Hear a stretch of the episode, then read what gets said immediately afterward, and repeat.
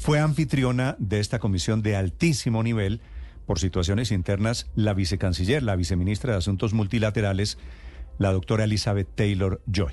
Señora vicecanciller, buenos días. Muy buenos días, eh, eh, Jairo. Sí, vicecanciller, quisiera preguntarle cómo le fue con los embajadores de Naciones Unidas. Eh, sí, Néstor, qué pena.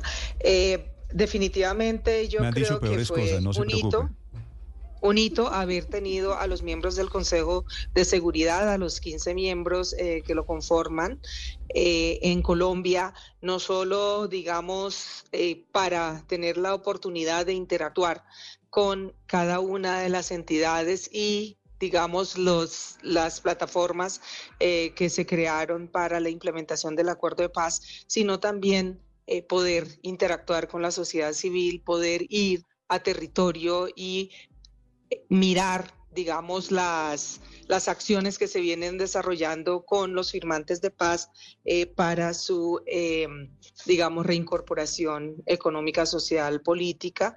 Y por otro lado, también ir a un sitio para mirar lo relacionado con el capítulo étnico, que fue el viaje que se hizo a Buenaventura, donde se tuvo la oportunidad de eh, dialogar con autoridades étnicas de la sociedad civil, con los jóvenes, con las víctimas, incluso eh, ser testigos de la armonización realizada por las madres de Punta del Este, muchas de ellas aún buscando a sus seres queridos eh, desaparecidos. Sí, vicecanciller, quisiera preguntarle, estuvieron en, en, el Valle del Cauca el fin de semana, ¿verdad? En Caquetá, estuvieron en Bogotá y en el Valle del Cauca. ¿Hubo alguna referencia? Sé que no era el motivo de la visita, pero les tocó creo que en la práctica el incendio de Tuluá hubo sobre otras violencias derivadas de la situación de orden público en Colombia. ¿Alguna alusión del Consejo de Seguridad? No, definitivamente no. En este momento el Consejo de Seguridad se concentró digamos, en los diálogos que estaban previstos para que pudiera hacerse, decirles que estuvimos en Agua Bonita, eh, que es un ETCR, un antiguo ETCR del municipio de La Montañita en Caquetá. Ahí tuvimos la oportunidad de escuchar eh, a los liderazgos, especialmente de mujer, la Asociación de Mujeres Productoras eh, Esencias de Paz, también, digamos, la representación en los diferentes mecanismos como la Junta de Acción eh, Comunal. Tuvimos la oportunidad de que el, gobernador y también la, el alcalde de, de La Montañita estuvieron ahí presentes. Eh, un, aspecto importante a resaltar ahí es eh, los firmantes de paz siguen, digamos, solicitando que hayan mayores garantías de, de seguridad eh, de, las, de las personas en proceso de reincorporación, también eh, garantías de seguridad para los y las líderes eh, sociales.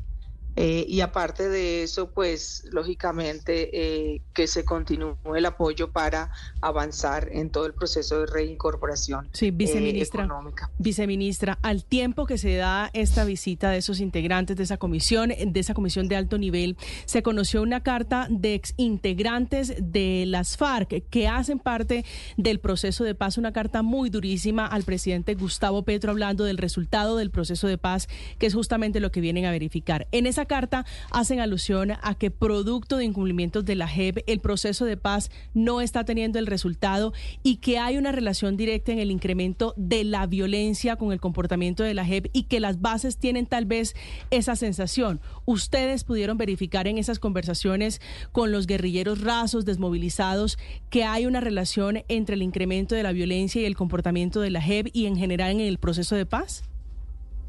Bueno, yo yo diría las estadísticas realmente sobre asesinatos de firmantes eh, de paz es de público conocimiento y por supuesto que en estas reuniones, digamos, eh, este es un aspecto eh, que aún, digamos, hay que hacer un trabajo profundo, la seguridad y garantía.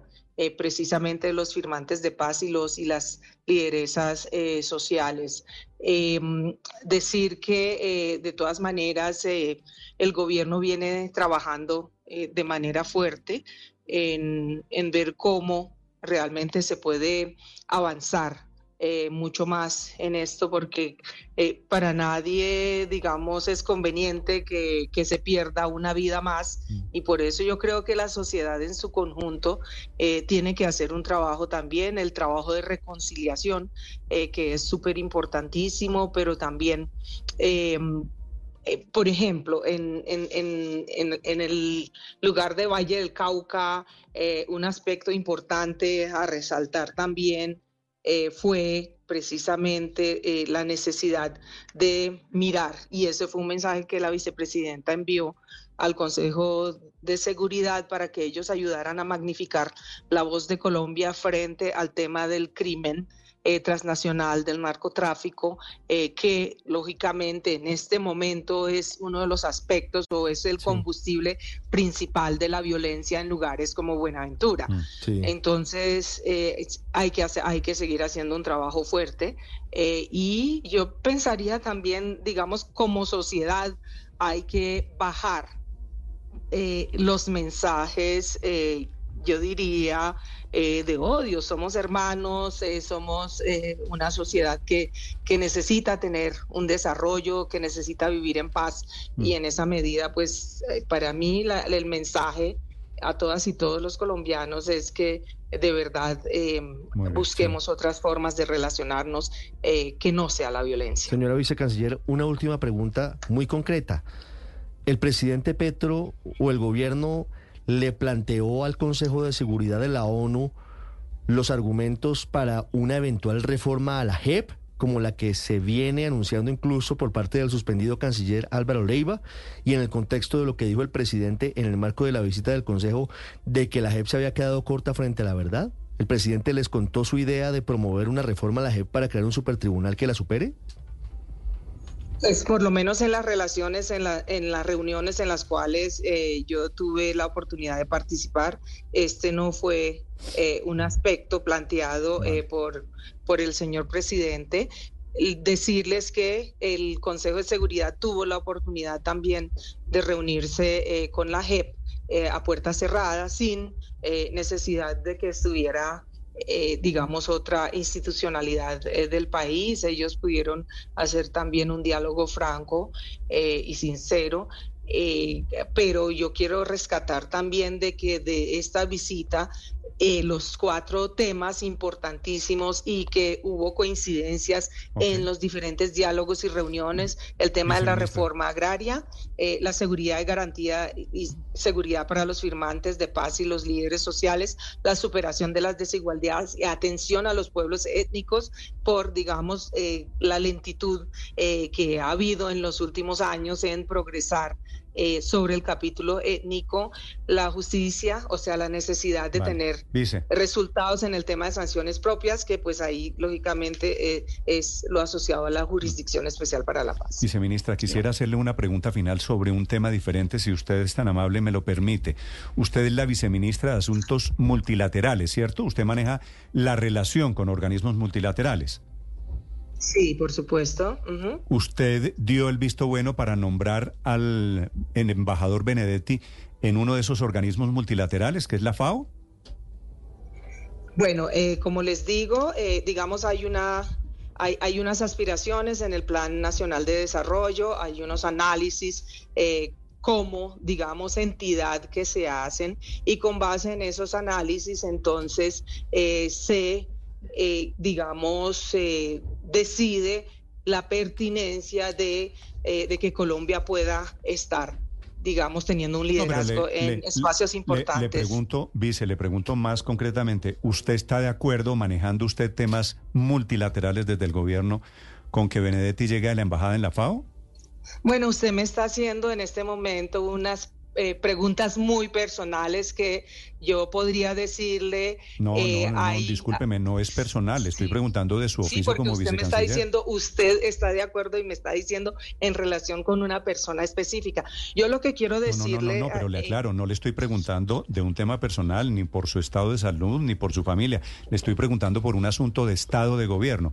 Usted, como eh, vicecanciller de Asuntos Multilaterales, ¿está de acuerdo con el nombramiento de Benedetti en la FAO?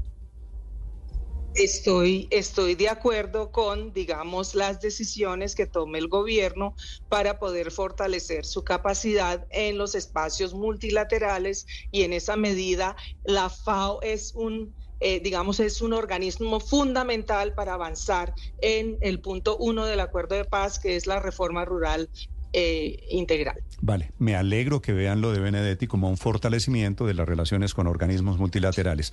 Señora vicecanciller, gracias por acompañarnos esta mañana. Bueno, gracias a ustedes. Feliz día.